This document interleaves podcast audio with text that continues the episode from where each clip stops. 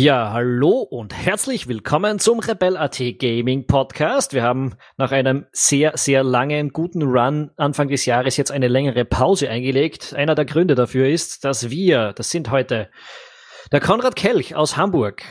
Guten Tag. Der Georg Pichler aus Wien. Hallo. Auch der Daniel Koller aus Wien. Schönen guten Abend oder guten Morgen, wo auch immer ihr seid. Und dann noch ich, der Tom Schaffer, ebenfalls aus Wien. Äh, wir haben in den letzten Wochen sehr viel dieses Spiel gespielt, über das wir heute sprechen. Und dieses Spiel heißt Player Unknowns Battlegrounds. Ähm, springen wir gleich rein. Konrad, wir haben gesagt, du darfst uns erklären, wie dieses Spiel funktioniert. Was ist das ganz grundsätzlich? Also es geht darum, es ist ein Ego-Shooter, muss man einfach jetzt mal kurz erklären, ne? Ego-Shooter, was äh, der sich aber aus der Third-Person-Sicht spielt. Also es ist eigentlich ein Third-Person-Shooter. Ähm, das fängt schon an. mal super an, ja. super gut an. Ich habe euch gewarnt, ich sollte das nicht erklären, aber gut. Ähm, es geht darum, äh, ihr seid einer von 100 und ihr müsst überleben. Ähm, das könnt ihr wahlweise im Team tun, es könnt ihr wahlweise zu zweit tun, das könnt ihr wahlweise alleine tun. Ja, es, es, sind, es, sind, immer 100 Leute am Server. Es, genau, es sind immer 100 Leute in einer Partie. Ähm, es ist so, dass ihr auf dieser Map quasi rübergeflogen werdet mit einem Flugzeug und ihr müsst euch entscheiden, wo ihr rausspringen wollt. Warum ist das so interessant? Weil ihr am Anfang keine Waffen habt. Ihr müsst euch alles selber quasi erlooten. Und was äh, das ganze, den ganzen Reiz an dem Spiel eigentlich ausmacht, ist, dass die Spielwelt sich äh, prozentual verkleinert in so Kreisen. Also es gibt immer, äh, der Kreis wird irgendwo beliebig gesetzt. Am Anfang ist der sehr groß. Da muss man halt acht, darauf achten, dass man in diesem Kreis ist, wenn er sich verkleinert. Weil wenn man außerhalb des Kreises ist, verliert man kontinuierlich an Energie, an Lebensenergie. Irgendwann stirbt man, wenn man nicht im Kreis ist. Das äh, perfide an der ganzen Geschichte ist, äh, mit zunehmendem Spielverlauf ist natürlich die Fläche, auf der man sicher ist, wird immer kleiner.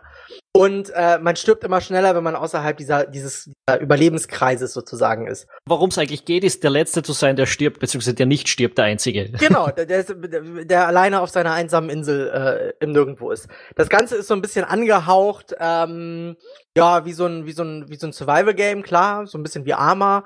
Ähm, es äh, hat, äh, alle Ortsnamen sind, äh, ja, osteuropäischer Natur, also beziehungsweise eigentlich kann man sagen slawischer Natur. Mhm. Äh, ja, das ist eigentlich das, was man dazu sagen kann. Das, Gut. Oh. Das Spiel, das Spiel ist jetzt noch im Early Access Stadion. Es ist äh, veröffentlicht worden in diese in diese Phase hinein äh, im März. Das heißt, es gibt jetzt seit ungefähr drei Monaten. Ähm, und es hat momentan eben diese eine Map, diese osteuropäische Insel, äh, diese russisch klingende Insel, irgendwas in der Richtung. Ähm, und es sollen angeblich noch zwei weitere dazukommen im späteren Verlauf dieser der Entwicklung. Aber äh, vorerst gibt's mal die eine, die ist ähm, grundsätzlich 8,8 mal 8 Kilometer groß, also 64 Quadratkilometer. Rundherum gibt's einen Haufen mehr natürlich, das gibt's da, gezählt da auch noch rein. Daniel, wie findest du die Map?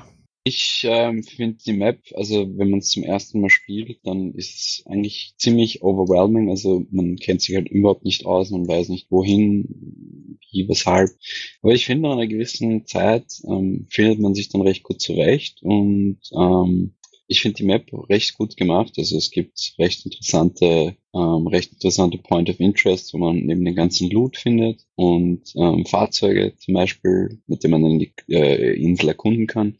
Und es ist auch recht hügelig. Das heißt, man, man muss eben immer wieder Hügel überqueren, was halt total ähm, ja, was halt ähm, ziemlich, ziemlich spannend sein kann, weil auf der anderen Seite eventuell Gegner warten und dann fährt man durch den Wald. Also es ist halt, ja, ich finde es halt echt, echt, durch dass die Map so riesig ist, ist sie dementsprechend auch äh, ähm, ziemlich divers. Georg, du bist eigentlich der, der, der, der, derjenige bei uns, der die Orientierung am schnellsten verliert, sagen wir es mal häufig.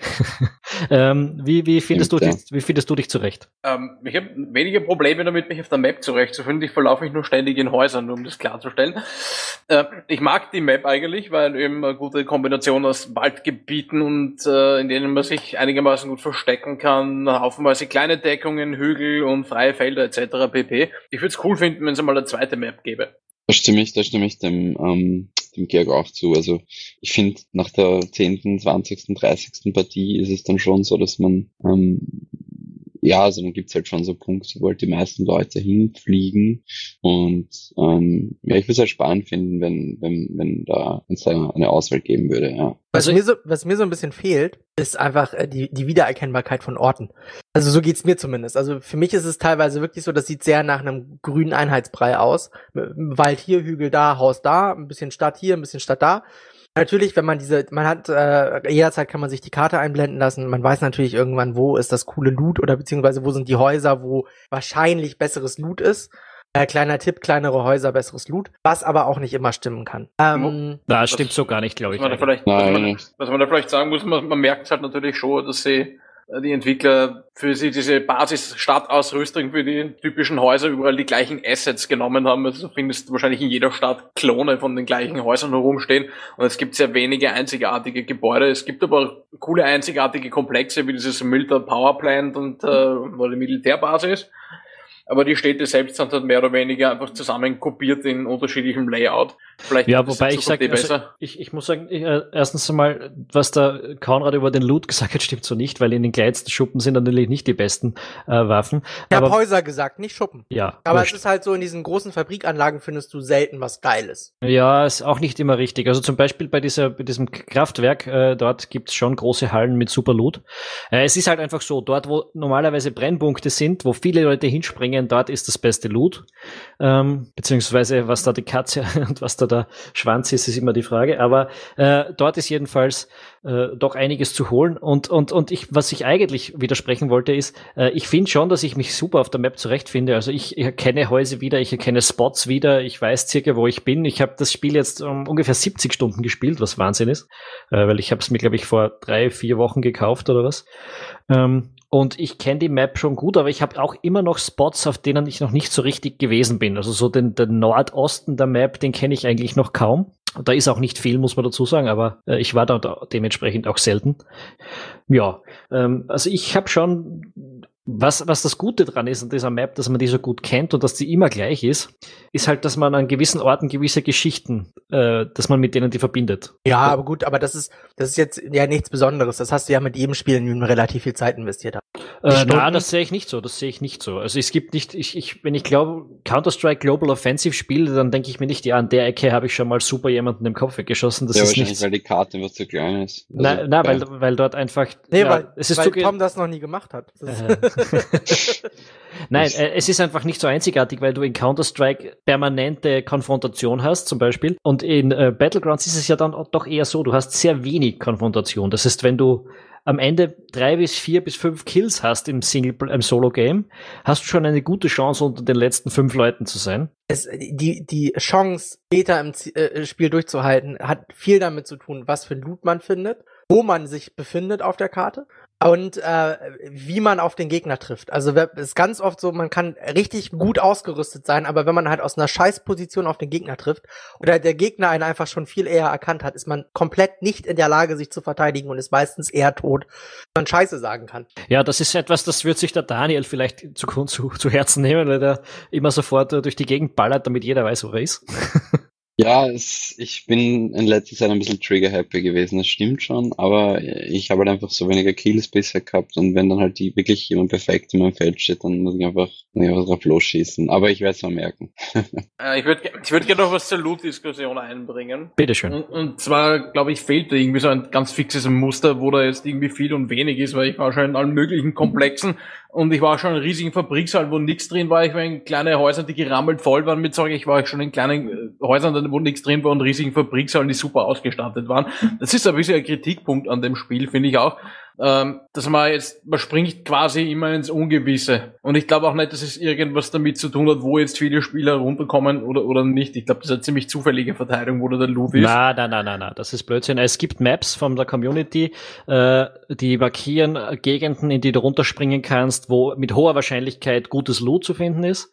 Äh, und das ist auch der Grund, warum die Leute da alle hinspringen. Also, das ist, es ist kein Zufall, dass du, wenn du, wenn die, wenn der Flug es erlaubt, dass die Leute alle nach Pochinki springen, weil in diese Stadt in der Mitte der Map, das ist, da, da gibt's einfach recht okayes Loot. Es gibt dort in Primorsk recht okayes Loot und es gibt eben in dieser Schule, die auch sehr zentral auf der Map ist, da gibt's mitunter das beste Loot und drum springen dort so viele hin. Und drum vermeiden wir das meistens, dass wir dorthin springen. ich muss gestehen, also vom, aus einem Singleplayer-Spiel, wo ich ja durchaus auch mal in diese hochfrequenten Gebiete rein hüpfe, habe ich immer das Gefühl gehabt, dass, dass sich da, dass das Loot dort nicht wesentlich anders ist, als wenn ich jetzt irgendwo an den Arsch der Welt springe, wo sonst niemand ist. Ja, es gibt wesentlich anders ist es nicht. Es sind dieselben Was Waffen, aber wenn du in die Schule springst, dann hast du eine gute Chance, wenn du aus der Schule raus bist und alles gelootet hast, dass du voll ausgerüstet bist. Äh, das passiert dir in einem Compound ähm, im Nordosten oben da nicht. Ja, ja das, das kann ja auch da passieren, da musst du aber halt eben fünf Häuser abgrasen. So. Ja, du musst vor allem Glück haben. Fünf Häuser reichen oft nicht. Ich bin schon fünf Häuser durchgerannt und dann hast du nicht mal einen Rucksack gefunden. Äh, also, wie gesagt, gefühlstechnisch ist mir da teilweise beim Loot einfach der, der, der, der Randomness-Faktor ein bisschen zu hoch. Also selbst wenn man jetzt irgendwo hinspringt und nehmen wir mal an, es ist so, dass diese Karten sehr akkurat sind, dann ist es trotzdem irgendwie unlustig, wenn man da einen kompletten Häuserblock durchsucht und äh, hat irgendwie nach fünf oder zehn Minuten Aufwand vielleicht irgendwie eine Basisausrüstung mit einer Pistole und vielleicht einer Shotgun und einem Helm oder so, äh, wo man sich dann spätestens, wenn man weiter in den Kreis muss und irgendwann unweigerlich auf Gegner äh, trifft, dann ohnehin schon in der gefährlichen, gefährlicheren Position befindet, weil halt normal mehr Spieler im Kreis sind als außerhalb. Äh, man, man kann schon sehr viel Pech haben in diesem Spiel und das finde ich, ist, sollte man besser balancen. Na, ich weiß nicht, ich finde das nicht so. Du kannst natürlich Pech haben und das kann wirklich blöd laufen, aber auch dann muss man das halt in seine Spielstrategie irgendwie einbauen und dann muss man halt schauen, ob man irgendjemanden auflauert, den man dann sein Loot fladert. Also äh, dann muss man halt ein bisschen passiver spielen. Ich bin der Meinung, dass man sich davon auch ganz schnell trennen muss, dass jede Runde zählt. Ja? Also es gibt halt einfach, man kann auch einfach mal komplett Pech haben. Ja, ich habe das auch schon erlebt irgendwie. Ich war richtig geil ausgerüstet, komme auf dem Haus und da aus dem Haus und da, da steht ein Typ seit drei Minuten gefühlt, ja. Nee, und knallt mir einfach mit der Shotgun so einen in die Fresse, dass es einfach, dass da vorbei war, ja. Und der hat mich halt, der hat mich schön zwei Minuten in diesem Haus rumstöbern lassen und hat mich dann einfach abgelootet. So, das muss man, also da gibt's ja auch verschiedene Taktiken. Ich habe das auch schon erlebt, da habe ich, hab ich äh, hier mit, mit Freunden zusammengespielt, äh, dass, dass äh, ein Typ auf der Wiese langläuft so und wir denken so geil, den machen wir jetzt alle und dann äh, schießen wir auf den, der geht in Deckung und dann kommen die vier von hinten und machen uns alle. So, also äh, da kann man, also die, was die taktischen Möglichkeiten angeht, hat man wirklich echt viel äh, ja, Spielraum, äh, sich da auszuleben. Man muss halt einfach, wenn man in einer Gruppe agiert, muss man, gerade in einer Vierergruppe geht das relativ gut, muss man einfach sich immer in alle vier Himmelsrichtungen irgendwie covern. Und dann ist man vor den gröbsten Überraschungen gefeit, aber selbst dann kann immer noch einer vom Dach kommen. Ja, ja das geht im, das geht im Teamplay. Im Singleplayer bist du komplett am Arsch. Und wenn du irgendwie auf den ersten paar Minuten nicht halbwegs eine brauchbare Ausrüstung findest und nicht irgendwie schon mittendrin Na, es stimmt im Kreis campieren es, kannst. Sorry, es stimmt einfach nicht. Es äh. stimmt nicht. Du, äh, das habe ich schon oft genug gehabt, dass du halt eine scheiß Startposition hast oder Pech hast, dass dort gerade nichts rumliegt.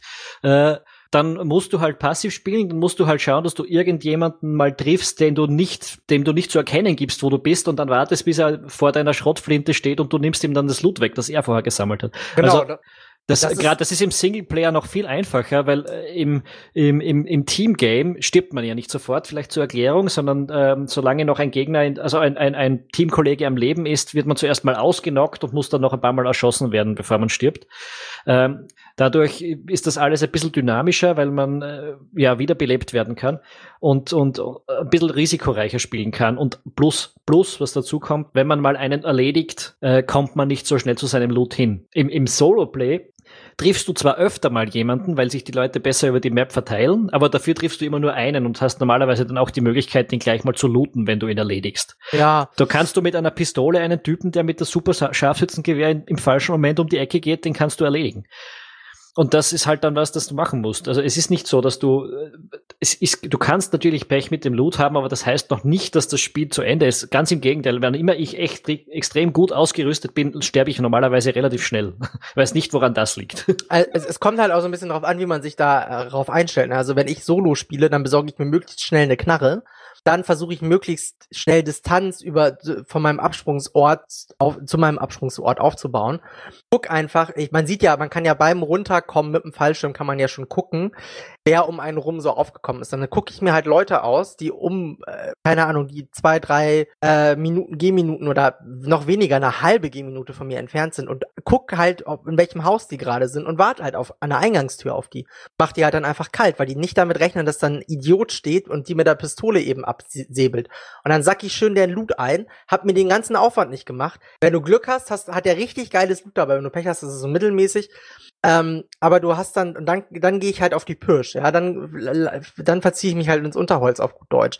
Also, und da, und selbst dann, selbst wenn du ganz vorsichtig spielst, es gibt immer noch einen, der noch vorsichtiger gespielt hat als du und der dich schon seit eine Minute auf dem Gucker hat oder 30 Sekunden oder reichen ja auch schon 10 Sekunden und dich dann äh, gemütlich in dem Moment, wo du denkst, jetzt äh, verlasse ich mir meinen Hinterhalt, dich dann schön abknallt von hinten. Also ich finde, was, was die taktische Komponente angeht und die Hinterhältigkeit, die du da an den Tag legen kannst, womit du Leute auf, ja, einfach aufs Gröbste hinters Licht führen kannst, ähm, ist halt, das macht halt schon den Reiz aus. Also ich bin halt auch jemand, der, wenn sich der Kreis verdichtet, der äh, versucht, ähm, möglichst äh, relativ schnell in diesen Kreis wieder zu kommen, aber halt nicht so an populäre Positionen, sondern mehr so ins Feld rein und dann irgendwie guckt, so wer jetzt nachkommt, einfach nur, um die dann so ein bisschen abzukassieren. Weil man muss, also das ist ja halt auch so ein Fehler, den man am Anfang macht, den ich dann irgendwann nicht mehr gemacht habe. Am Anfang versucht man möglichst geiles Loot möglichst schnell zu kriegen.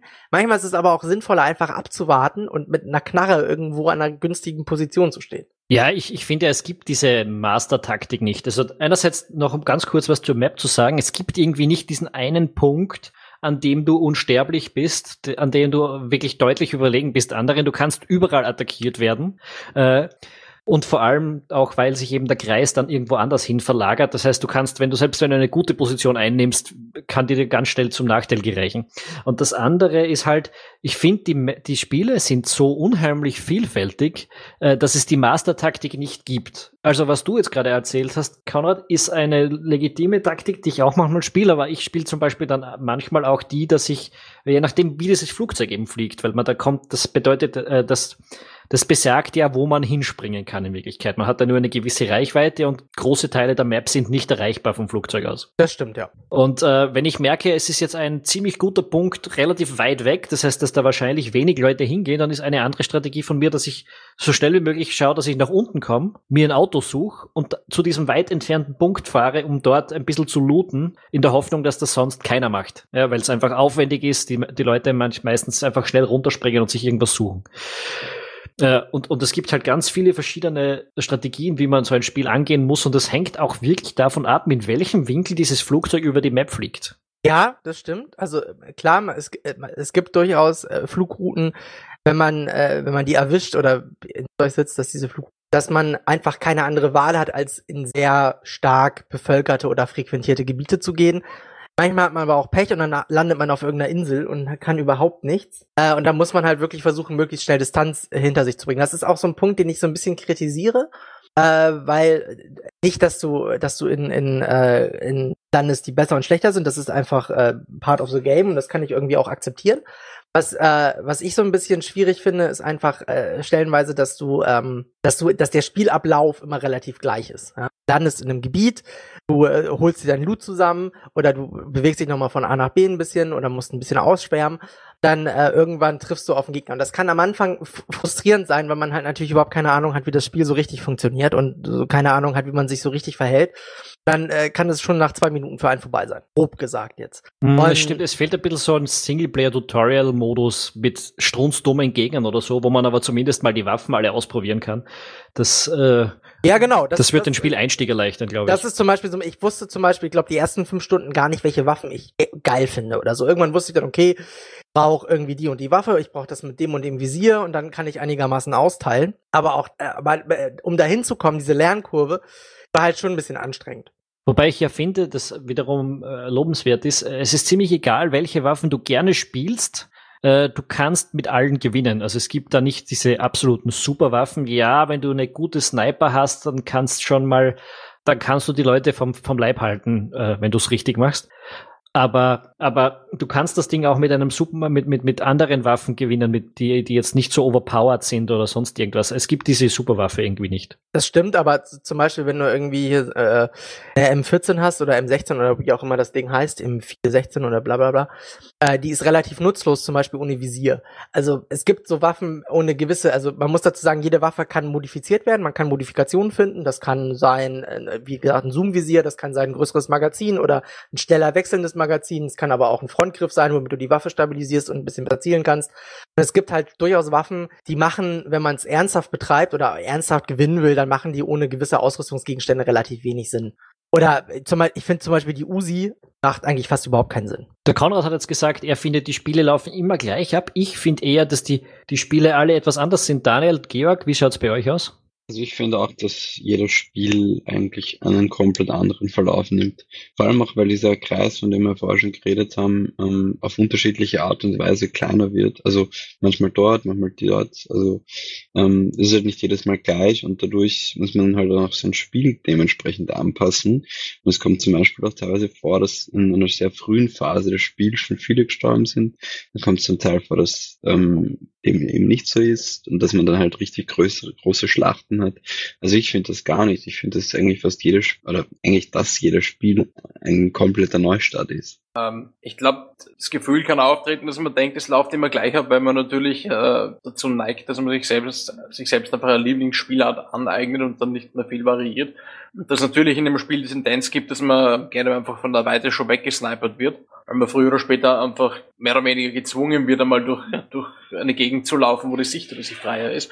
Aber ich neige zum Beispiel zu einer eher defensiven Spielweise. Das heißt, wenn ich das Glück habe und ich lande irgendwo, wo, da, äh, wo ich noch lange im Kreis bin, dann sammle ich mir halt Zeug, soweit dass ich denke, dass es passt und verschanze mich dann. Hab kein Problem damit zu warten, während sich draußen alle gegenseitig um den Haufen ballern. Äh, und draußen allerdings, wenn ich dann raus muss, dann versuche ich halt wirklich sehr vorsichtig von Deckung zu Deckung und über den Hügel robben und so weiter. Das ist dann ähm, eher langsame Spielweise und sehr vorsichtige Spielweise und sie funktioniert auch nicht immer, aber ich könnte es natürlich auch anders spielen, wenn ich wollte. Ich glaube, das hängt sehr davon ab, wie, also wie man es eigentlich selber anlegt. Wenn man es immer gleich spielt, wird es sich auch immer gleich anfühlen. Hm, für mich ist es ein bisschen so eine, eine Mood-Frage, äh, dass ich manchmal denke ich mir, so, jetzt springe ich runter und nehme mir ein Auto und fahre irgendwo anders hin, äh, wo nichts los ist, möglichst. Und anderes Mal, anderes Mal fange ich schon allein dadurch anders an, dass ich mir denke, okay, jetzt haue ich mich mal nach Pochinki in diese Stadt, wo jeder hinspringt oder, oder äh, Vasna Planaya oder wie es heißt. Äh, oder in die Militärbasis und hau mich mal dorthin und fange das schon mal an mit einem Gemetzel. Das ist dann irgendwie so, das Ergebnis ist, dass die ersten vier Kills musst du quasi schon in den ersten drei Minuten des Spiels schaffen und hast dann hinten nach ein bisschen mehr mh, Pause. Das, also das, das finde ich nämlich genauso. Also man kann eigentlich jedes Spiel auch selber so gestalten, wie man möchte. Wie du schon gesagt hast, du kannst ja dann so da wirklich hinspringen, wo extrem viele raus. Ja, nicht ähm, immer wie man möchte, aber zumindest so die grobe Richtung kann man vorgeben. Das, das stimmt, ja. ja. Oder du verhaust dich halt wirklich total in den Wald und versuchst halt das anders anzugehen. Also ich finde, das kann man schon recht gut steuern. Ja, es hat auch jeder, ist ja auch jeder unterschiedlich talentiert oder unterschiedlich veranlagt beim Spielen. Ich bin jetzt nicht, bin jetzt weniger der Rambo von meiner Spielweise her, sondern ich mag das wirklich davon Deckung zu Deckung zu laufen und dann halt schauen, dass ich Leute aus dem Hinterhalt erschieße. Und die, andere, und die anderen währenddessen im Stich lassen. ja, das ist im Teamgame noch ein bisschen verbesserungswürdig, aber äh, jedenfalls, was ich, was ich da gerade vom Georg gehört habe, ist, ähm, er spielt es gern langsam. Das Spiel ist grundsätzlich langsam. Also verglichen mit einem Shooter wie Quake äh, zum Beispiel. Also ja, außer, außer der Kreis landet wirklich am anderen Ende vom, vom äußeren Kreis, in dem er vorher war, dann kommt auf einmal die große Hektik auf und man sieht Heerscharen von Spielern auf einmal panisch über die Felder laufen. Ja, das stimmt. Das ja. stimmt, ja.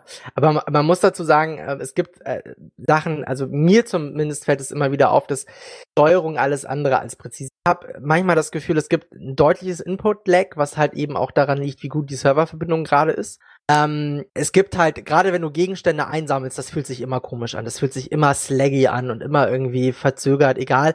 So typisch Arma-mäßig irgendwie. Ja, das ja. ist irgendwie, dass du, du, du, du siehst was und du drückst F und das, du sagst das irgendwie kaum, also du, das, du hast, weißt, du hast kein Feedback, ob du das jetzt gekriegt hast oder nicht.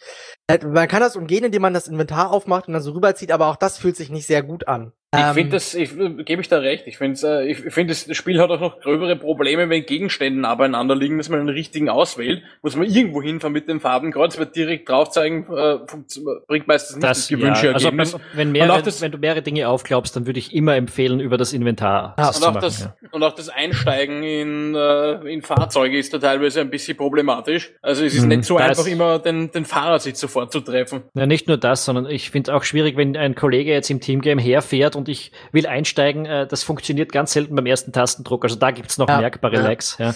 Äh, da, das, Wobei ja, es ist halt Early Access. Das genau, darf man das, nie vergessen. Das sollte man dazu sagen. Early Access, für die, die es nicht wissen, das ist ein Spiel, das sich noch in Entwicklung befindet, was man jetzt schon kaufen kann und man kriegt es dafür günstiger, als es dann später in fertiger Version einmal kosten wird. Dafür nimmt man halt in Kauf, dass man ein unfertiges Spiel hat, das auch noch gelegentlich abstürzt. Also bei mir ungefähr einmal in zehn Spielstarts, meistens am Anfang vom Spiel, und dass es halt diverse Bugs gibt und, und auch die Inhalte nicht immer, äh, noch nicht immer vollständig sind. Hm, das, das, das Spannende ist ja, dass es sehr, sehr ähnliche Bugs wie Armed Assault hat, äh, also Arma, äh, obwohl es auf einer anderen Engine basiert. Also ich glaube, Arma basiert nicht auf Unreal Engine 4, das tut, das tut äh, Battlegrounds eben schon.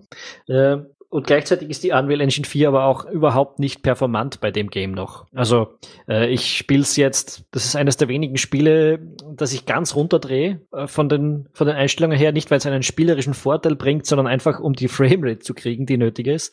Äh, und Bei mir das, genauso, ja. Und das ist halt auch ein Spiel, mit dem, das mir nahelegt, irgendwann mal einen neuen Rechner anzuschaffen, nächstes Jahr vielleicht. Ja, aber es bringt ja nichts. Äh, die Engine ist so kaputt. Ich, ich habe ja ein relativ äh, starkes Gerät hier stehen und ähm, das bringt dir nichts. Ich habe teilweise Hey, ich auch brauche einen neuen Rechner, lass mir die Ausrede. Ja, ich weiß, aber äh, äh, als Consumer Advice, ja, ähm, es bringt nichts, weil also selbst bei mir kackt die Framerate äh, ordentlich ab. Also stellenweise teilweise es ruckeln unter 15 Frames die Sekunde und so weiter.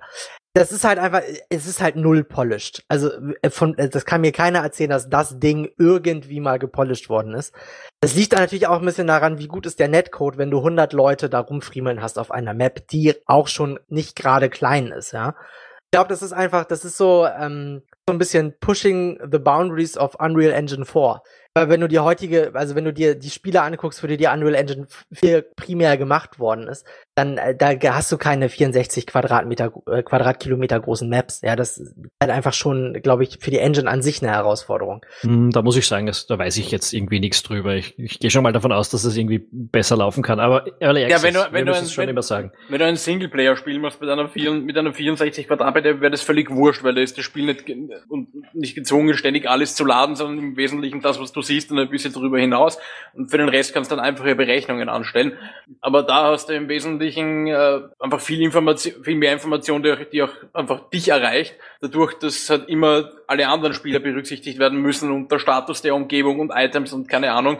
Also da, da hat der Ernie schon recht. Das ist, äh, das ist schon ein ziemlicher, ziemlicher Grenztest für die ganze Technik. Ja, dass es prinzipiell äh, schwieriger ist, sowas zu programmieren, ist mir schon klar. Ob es jetzt konkret die Unreal Engine gar nicht hinkriegen kannst in die Richtung, das weiß ich eben nicht. Das wollte ich Nein, sagen. nein, ich, ich meine nicht, dass du das nicht hinkriegen kannst, aber dass einfach die Engine an sich von, von, von, von der Art und Weise, wie sie konzipiert worden ist, die Architektur, das gibt das nicht her. Also es ist ja nicht ohne Grund so, dass, dass äh, Rockstar zum Beispiel für, für, äh, für den GTA eine eigene Engine hat oder dass zum Beispiel ähm, EA äh, eine eigene Inhouse-Engine für, für Battlefield äh, One hat und so weiter. Also das, das, das, ich glaube, prinzipiell ist, ist, wäre das, egal ob du die Unreal Engine nimmst oder Unity oder whatever, solange du keine spezielle Open Source Engine hast, äh, Open Source, äh, hier ähm, Open World Engine hast, die auf massively, massively Multi-Online Gaming ausgelegt ist mit mehr als äh, 14 Spielern oder so, dass das Ding an seine Grenzen einfach fährt. Also das ist einfach ein Zusammenhang au- aus Netcode,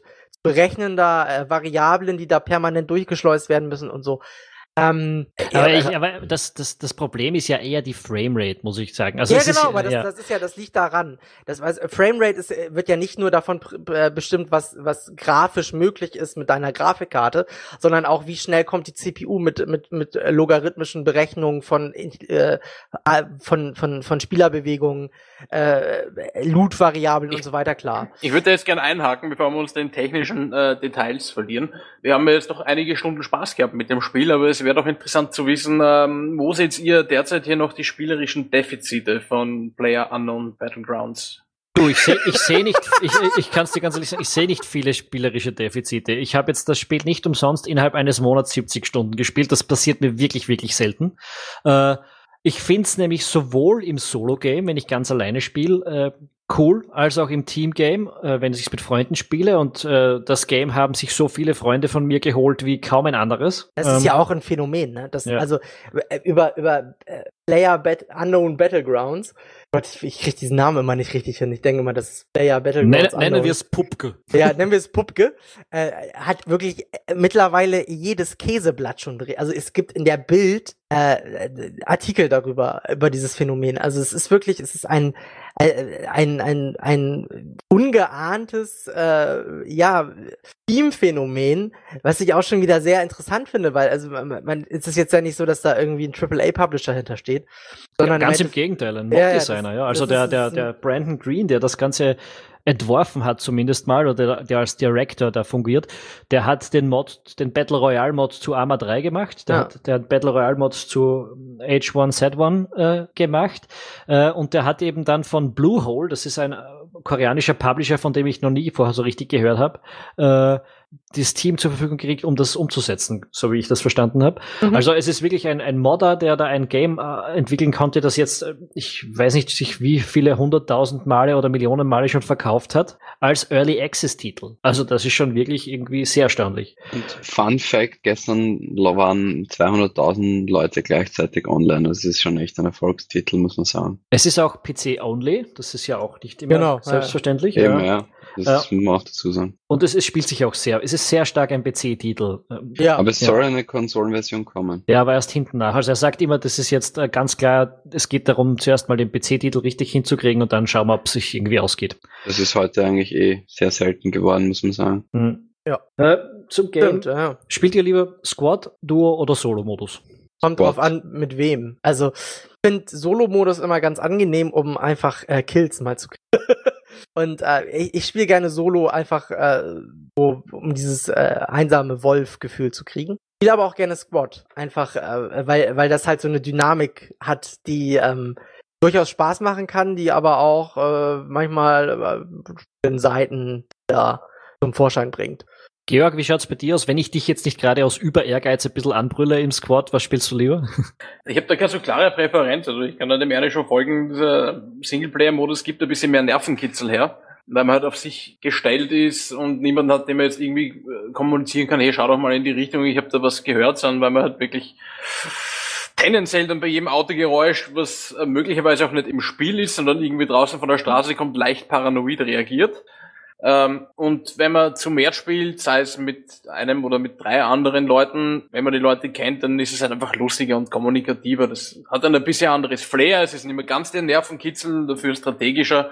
Ich habe da keine klare Präferenz. Ich muss aber auch sagen, ich habe auch, hab auch noch nie irgendwie mit, einem, mit hauptsächlich wild zusammengewürfelten Leuten die Teammodi gespielt, sondern eben immer nur mit zumindest äh, zwei Leuten, eben, mit denen ich schon gespielt habe im Teammodus und dann vielleicht einem Fremden, der dazugewürfelt worden ist. Hm, mag Ich ich find- auch so, ja. Ich, ich spiele eigentlich nur mit Freunden und, und, und sonst solo, ja. Ich finde, gerade mit Freunden ist es eigentlich lustig, weil dann steigert man sich auch ein bisschen hinein und dann spricht man sich auch ab die ganze Zeit. Also ich, ich finde mit Freunden deutlich lustiger, ehrlich gesagt. Also da hat man auch mehr Leute, bei denen man sich über den Fahrstil vom Tom beschweren kann.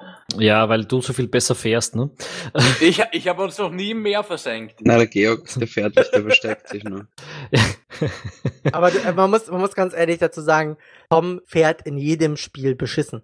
Sei es jetzt äh, Player Unknown Battlegrounds oder ah, du Oder- hast bei Wildlands noch im Kopf. ja, Ja, ja. oder Wildlands. Ich meine, ich habe noch nie jemanden gesehen, der so hart in die Grütze, in die offensichtliche Grütze gefahren ist, wie Herr Schaffer. Das muss man auch erst mal hinkriegen. Du denkst Das- so, kein Mensch würde diesen Berg hochfahren oder in dieses Tal reinbrettern. Ich muss, ich, muss, ich muss diese Geschichte, glaube ich, erzählen. Ihr müsst waren- ich muss wir euch aber sagen, Leute, die gut fahren, die gut fahren, fahren auch so wie ich. Also Leute, die, die das Spiel gut können. Das Problem ist natürlich schon auch, dass die Fahrphysik noch nicht so hundertprozentig ausgereift ist. Das halte ich für eine Einzelbeobachtung, aber ich muss, aber ich muss diese, ich muss diese, Äh, du ich muss lachst. Ich, ich, ich- schon, ich muss schon dazu sagen, dass keiner von euch Quacksalbern jemals ans Steuer geht. Ja, das ist also, ihr könnt könnt's groß stänkern, aber Ich es ist ja euer schon- Problem, wenn ihr selbst nicht Stimmt fahrt. doch gar nicht. Ich, ich bin würde ja schon, heute ich würde schon gefahren. ans Steuer gehen, aber du, du schreist dann immer wie so ein, wie so, wie so ein, wie so ein Kind, das nicht zufrieden ist damit, wo ich gerade hinfahre. Aber ich muss diese Geschichte jetzt schon erzählen.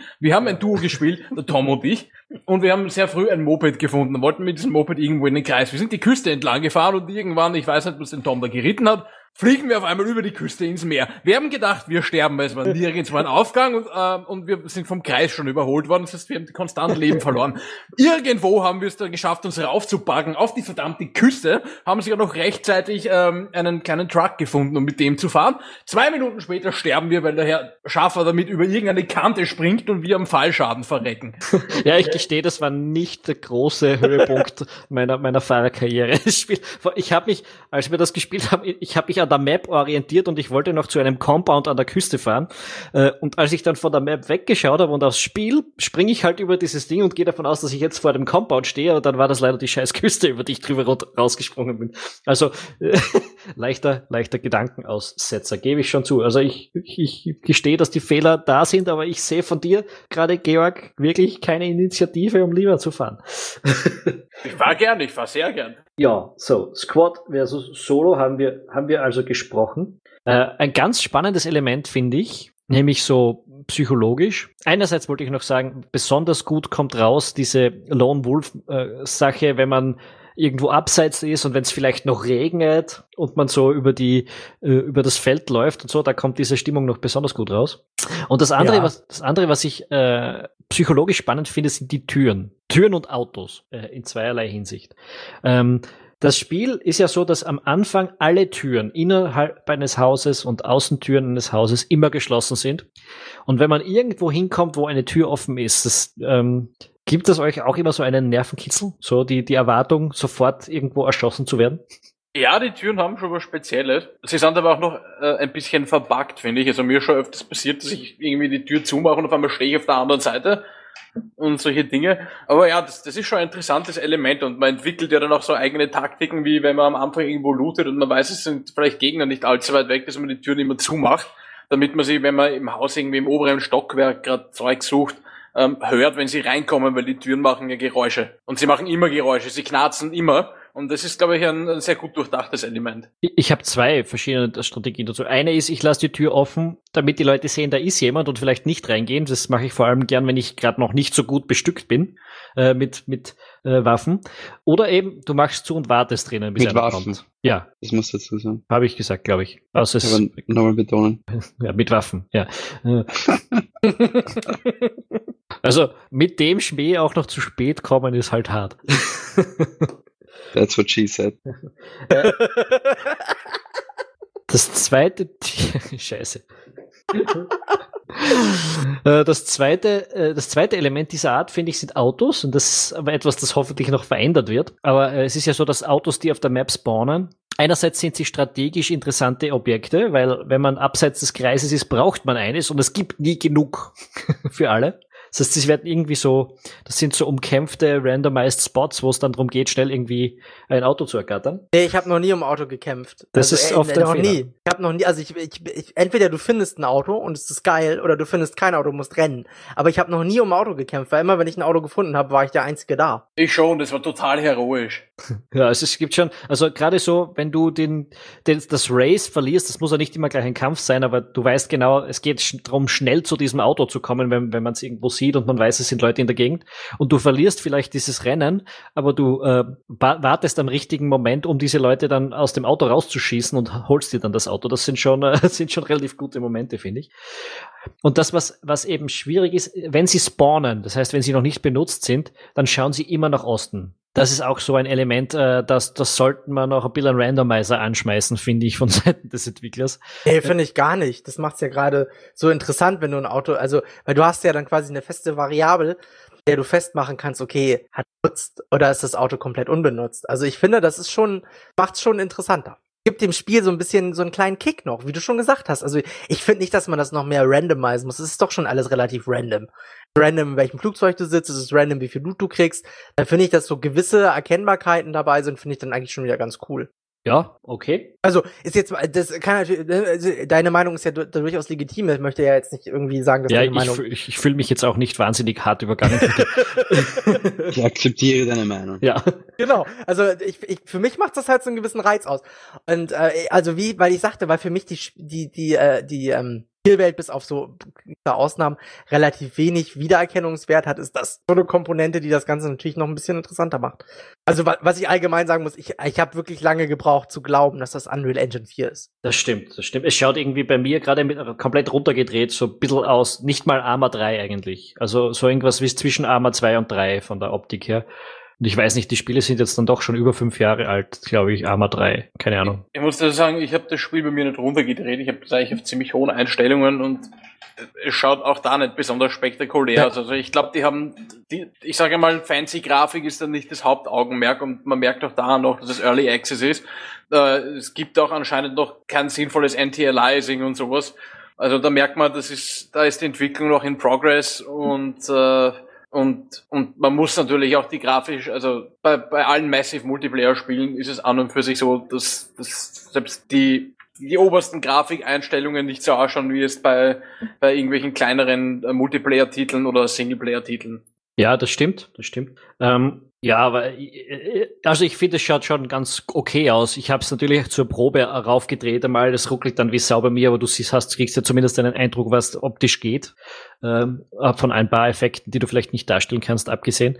Also ich finde, wenn man es raufdreht, schaut schon schön aus. So ist jetzt nicht, dass das ein, ein, ein Indie-Game ist mit, mit billigen Animationen und äh, und, und Objekten, sondern es ist halt kein Burner oder so, aber es schaut total gut aus, wenn man es rauftritt. Ja, ja, wenn man nichts gewohnt ist, dann vermisst man halt auch nichts, ne?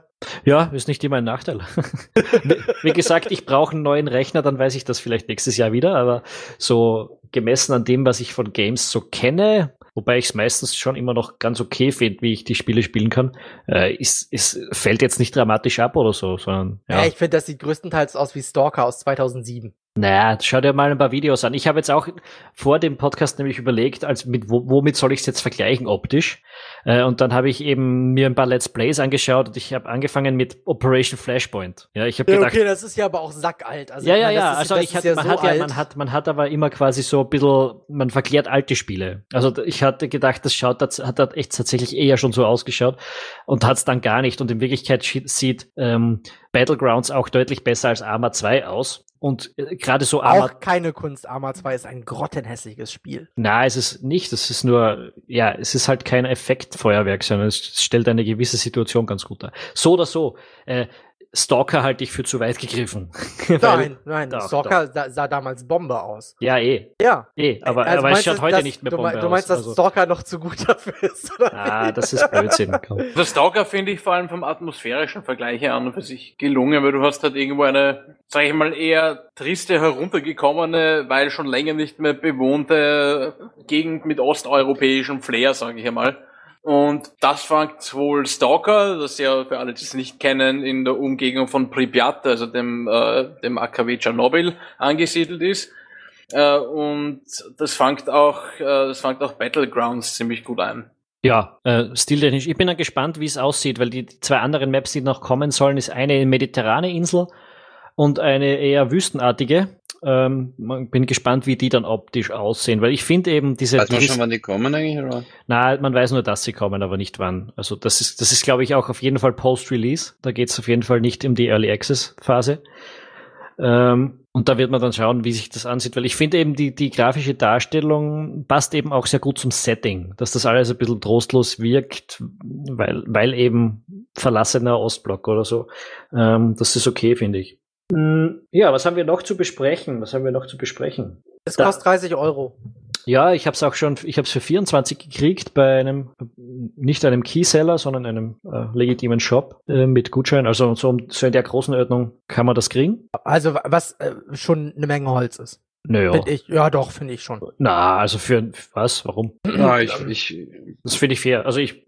ja, stell, stell dir mal vor, Battlefield One würde 30 Euro kosten und mit einer Map kommen. Battlefield One ist komplett uninteressant für mich und kostet 60 bis 70 Euro. Ja, aber stell dir das doch nochmal vor, das Alternativszenario, was dann, was, was Electronic Arts sich da gefallen lassen müsste, beziehungsweise DICE. äh, das finde ich, es funktioniert nicht für mich der Vergleich. Also ich finde doch, ich, ich kann schon, ich kann mir schon vorstellen, wie der Vergleich meint. Ja, eh, aber ich stelle mir vor, wenn das Spiel 15 Euro kosten würde, das wäre ein Witz. Also Nein, das finde ich, finde ich gar nicht. Das wäre viel zu billig. Das, nein, 15 Euro, das, 15 Euro sind kleine Indie-Games, die, äh, die du in drei Stunden durchgespielt hast. Das, nein, ja, das, ach komm, komm, das stimmt nicht. Das weißt du doch selber, dass das nicht stimmt. Ja, das sorry, das sicher ist das so. Nein. 15 Euro kostet Thimbleweed Parks, das hat man nach acht Stunden durchgehabt oder so. Zwölf. Zwölf, von mir aus zwölf, ja. ja. Aber, aber äh, oder 15 Aber Euro. ich, ich muss sagen, ich finde den Preis schon fair, aber Ja. also es stimmt schon, wenn, also wenn, wenn wirklich das, das DICE sich das erlaubt hat, Battlefield 1 nur eine Karte zu implementieren, dann natürlich, aber man muss auch rechnen, Serverkosten und alles. Und ich finde prinzipiell Videospiele brauchen einen Wert, weil ich meine, so viele Stunden, wie ich jetzt schon mit dem Spiel verbracht habe, da gehe ich dreimal ins Kino und habe das Geld auch. Also ja. Ich, ich stelle mir sowieso die Frage, nachdem ja die Serverinfrastruktur auf Dauer für Player Unknown Battlegrounds ein Problem werden kann, nachdem, nachdem die Entwickler ja derzeit abseits vom Einkaufspreis nichts einnehmen, ob da nicht noch irgendwas kommt mit Ingame Transactions und wenn ja, wie? Ja, das Ja, ist ja aber angekündigt. da kommt, ja. Mehr oder weniger. Okay. Aber jedenfalls prinzipiell, prinzipiell wäre ich, ich mag das Spiel und ich habe auch schon 14 Stunden oder 15 äh, gespielt. Das heißt, äh, die 25 Euro, die sich gezahlt haben, äh, die ich gezahlt habe, haben sich durchaus gelohnt. Aber ich wäre trotzdem ein bisschen enttäuscht, wenn es jetzt wirklich bei der einen Map da bleiben würde. Ja, ich auch. Hm, Ja, würde ich jetzt gar nicht sagen, aber, auf, aber ist okay. Nur, ähm, ähm, wo, wo, was du gesagt hast, die Microtransactions, darüber sollte man noch kurz reden. Was angekündigt ist, ist, äh, dass diese Crates, die man abseits des Spiels kaufen kann, in denen optische Goodies sind, dass man die kaufen kann äh, im Laufe der Zeit. Dass man, äh, das, das sind eben andere Kleidungsstücke drin, die, die aber keinen Unterschied machen zum im Spiel dann. Äh, Genau, so, so wie die Waffenskins bei Counter-Strike. genau. Ja, ja, solange sich, solange es sich auf einem Level abspielt, wo, wo, wo es keinen spielerischen Einfluss nimmt, ist das für mich auch okay. Ein Problem hätte ich damit, wenn es wirklich damit losgeht, dass Items verkauft werden, die einen Impact auf das Spiel haben, die anderen Spielern irgendwie deutliche Startvorteile geben oder so. sehe ich jetzt in dem Fall keine Gefahr, nämlich einerseits aufgrund dessen, woher der, der Entwickler kommt, dass, dass das ein Modder ist, der aus der PC-Community äh, kommt, der, der hat, glaube ich, eine ähnliche Ansicht, was das anbelangt, dass das nicht so dufte ist. Andererseits auch, dass es nicht nötig sein wird bei dem Spiel, ganz einfach. Also das ist ja auch eine Entscheidung, die manche vielleicht treffen, wenn das Game nicht so gut anläuft und dass sie dann versuchen, das eben über dieses Free-to-Play-Modell nochmal zu monetarisieren. Ähm, das wird da nicht nötig sein. Das hat jetzt schon, äh, weiß Gott, wie viele Verkäufe. Ja, ich, ich, also ich muss, äh, Geld hat es schon ganz gut verdient und auch, wie ich finde auch zu Recht. Also ich will jetzt nicht sagen, dass das Spiel 30 Euro nicht wert ist, weil also diese aus dieser Wertdiskussion halte ich mich eh immer ganz gerne raus. Ich möchte nur einfach mal eine Sensibilität dafür schaffen, dass halt in, der, in, in unserer Branche durchaus mit zweierlei Maß gemessen. Ähm, Bah, keine Ahnung, ob da mit zweierlei Maß Doch, gewesen wird. Es geht einfach, es geht einfach drum, ob dir das Game das wert ist. Und ich muss dir ganz ehrlich sagen, 60 Euro, das geht sich schwer aus für mich bei einem Game. Das, das zahle ich kaum noch. Also, wenn das, wenn EA etwas um 60 Euro rausbringt, dann bin ich da halt einfach wahrscheinlich nicht dabei. Ja, vor allem, weil Battlefield One, wie du das vorher genannt hast, mir einfach wurscht ist. Ich finde das nicht besonders spannend. Natürlich ist dir das wurscht, aber darum geht's ja nicht. Geht ja nicht darum, was dir wurscht ist, sondern es, es geht darum, was du äh, äh, prinzipiell für 30 Euro da kriegst bei Player Battleground, Player Unknown. Ja, ich finde, ich finde, ich finde schon sehr viel. Also ich, wie gesagt, 70 Stunden. Es gibt immer noch Orte an der Map, auf denen ich noch nicht war. Äh, Ja, aber was, was ey, ist das Problem? Ja, du bist ja auch hooked. Ja, also man, man, ne, man muss das ja auch mal ganz klipp und klar sagen. Du bist ja, ich bin ja so ein bisschen, ich bin schon begeistert, aber es ist jetzt nicht so, dass ich denke so, oh, geil. Und äh, ich, ich habe ja halt keine 70 Stunden rein versenkt. Ja, und ich habe auch 30 Euro bezahlt. So, was soll ich denn jetzt machen? Ja, weiterspielen. Ja, wirst, du ja, wirst du ja auch machen. Ja klar, aber soll ich jetzt, soll ich jetzt hingehen und, und, und zur Stiftung äh, Spieletest sagen, ja 30 Euro, ich habe jetzt aber nur 14 Stunden reingesteckt. Äh, das ist ja aber hier, also ich meine, der Herr Schaffer, der hat 70 Stunden. Wie kriegt der denn der 70 Stunden da raus? Können Sie mir das mal erklären?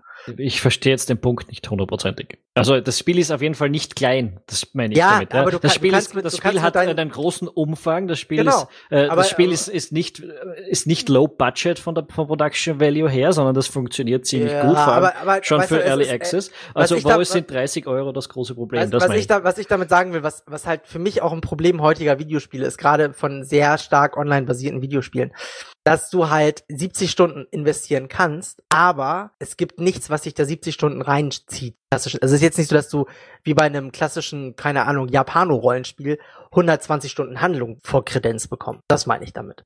Ja, ist ja auch nicht diese Art von Spiel. Also, Nein, natürlich nicht. Aber das ist halt, das ist halt, es wird immer mehr Eigenleistung von dir als Spieler erwartet. Na, das ist einfach ein skillbasiertes Game, also ein skillbasiertes Multiplayer-Game. Äh, logischerweise wird das da von dir erwartet. Das ist irgendwie, als würdest du das Counter-Strike vorwerfen, dass das jetzt ein Multiplayer-Game ist. Ähm, für mich, ja, Ich werf das doch gar nicht vor. Ich sage nur, dass es, dass es äh, bei Untersch äh, eine sehr starke Richtung in, äh, in eine in, der, in, der, in der Spielerlandschaft gibt, die solche Spiele stark favorisiert im Vergleich zu anderen Kompon äh, zu anderen Genres. Ist das Einzige, was ich damit bin ich, weiß ich nicht, ob das stimmt, halte halt ich für einen gefühlten Trend jetzt mal bei dir, sage ich mal so, weil äh, ich auf der anderen Seite in den letzten Jahren zum Beispiel eher das Gefühl habe, ich spiele mehr kurze Indie-Games äh, mit, mit kurzer, aber spannender Story, äh, die ein bisschen günstiger sind und alles Mögliche. Aber das ist für mich der Trend der letzten Jahre oder ja, keine Ahnung. Wie sehen die anderen zwei das? Ähm, wie sehe ich das? Also eigentlich, ich spiele mittlerweile nur noch sehr selektiv, was einfach ein bisschen auch mit, mit Zeitgründen zu tun hat, weil andere Hobbys und Beruf etc. pp. Und äh, Player Unknowns Battlegrounds ist eigentlich das erste Spiel, dem ich zweistellige Stundenanzahl bislang gewidmet habe nach äh, The Witcher 3. Und äh, ich bin halt relativ anspruchsvoll, würde ich behaupten. Ich, ich habe Fallout 4 auch gespielt, und ich mich sehr darauf gefreut und das war mir dann irgendwie nach drei, vier Stunden doch irgendwie zu blöd, weil es zu mainstreamig geworden ist.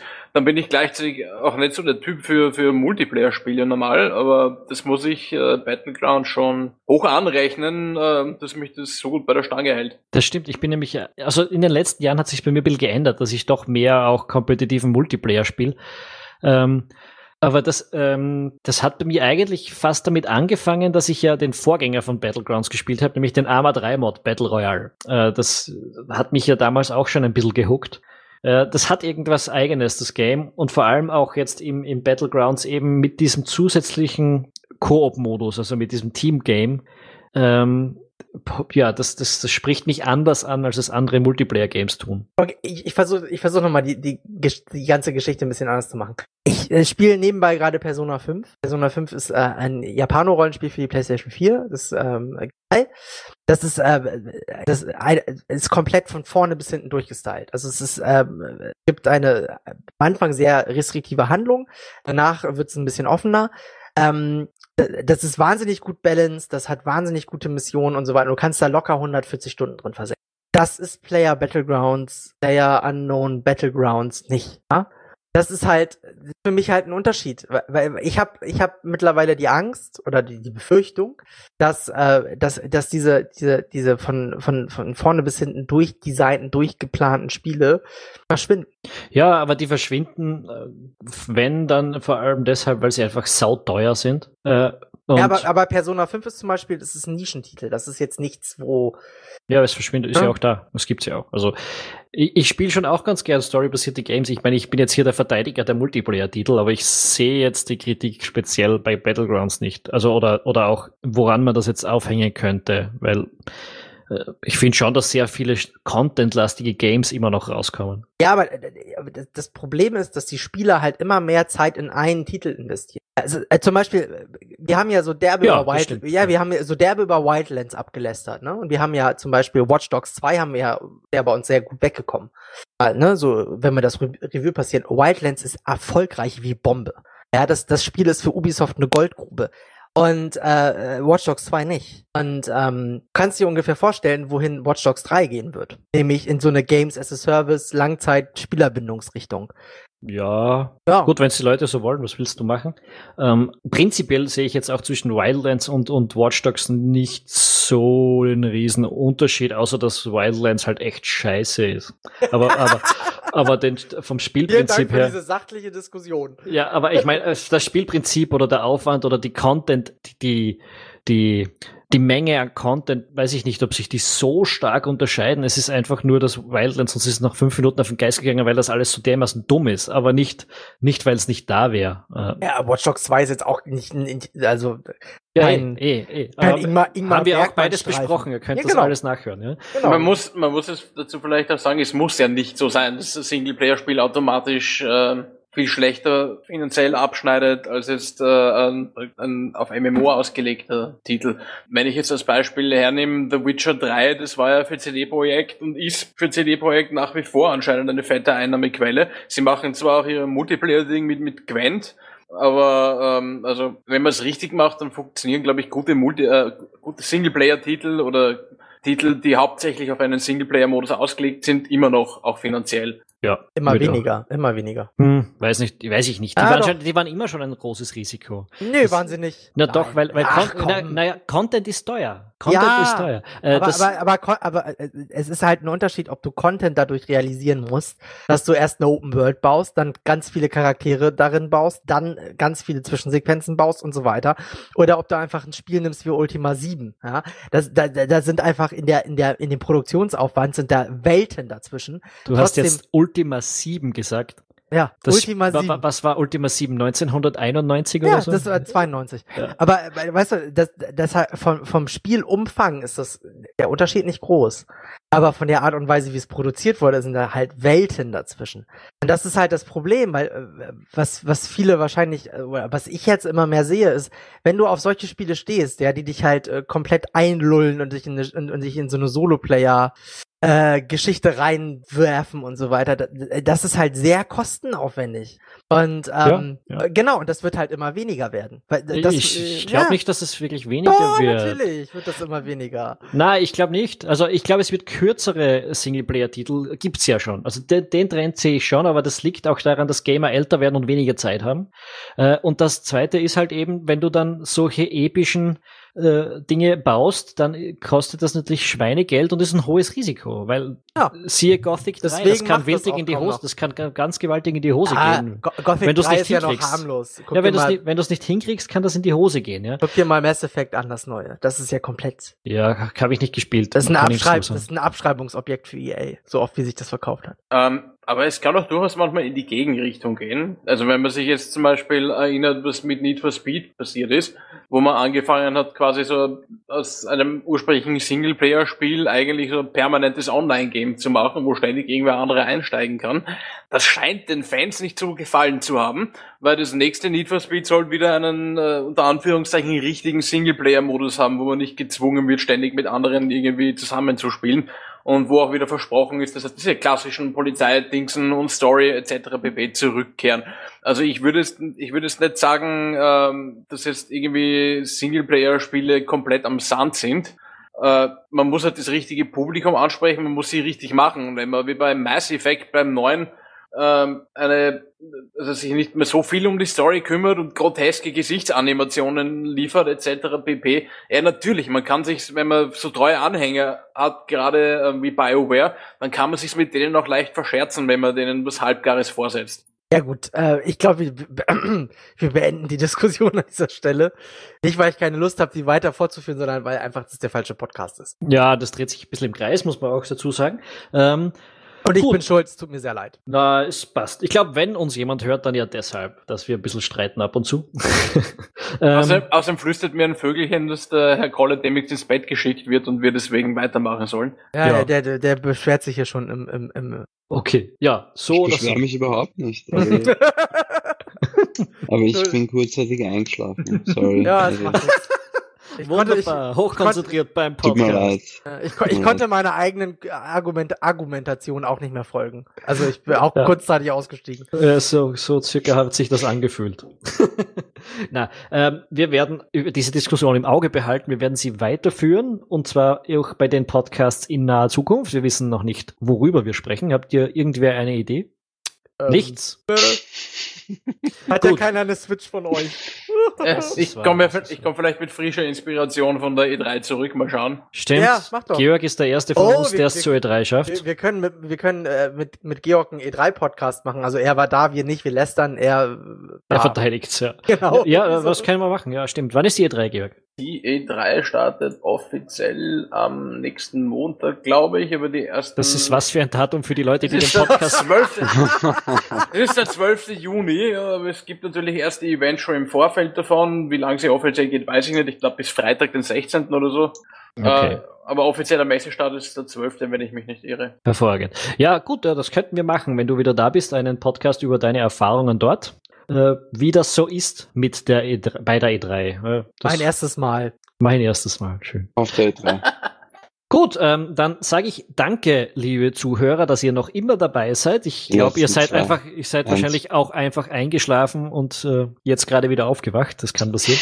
äh, aber ich hoffe, es hat euch trotzdem einigermaßen Spaß gemacht. Wir sehen uns beim Mir schon. nächsten Podcast. Ähm, bis dahin und um den nicht zu verpassen, abonniert am besten unseren Podcast über iTunes, über einen RSS-Feed, über irgendwas, was ihr nutzt, um Podcasts zu hören. Folgt uns auf Facebook, folgt uns auf Twitter, schreibt uns, was ihr von unserer Diskussion haltet und bis dann würde ich sagen, gut, dass ihr dabei wart. Ciao. Tschüss. Baba. Ciao.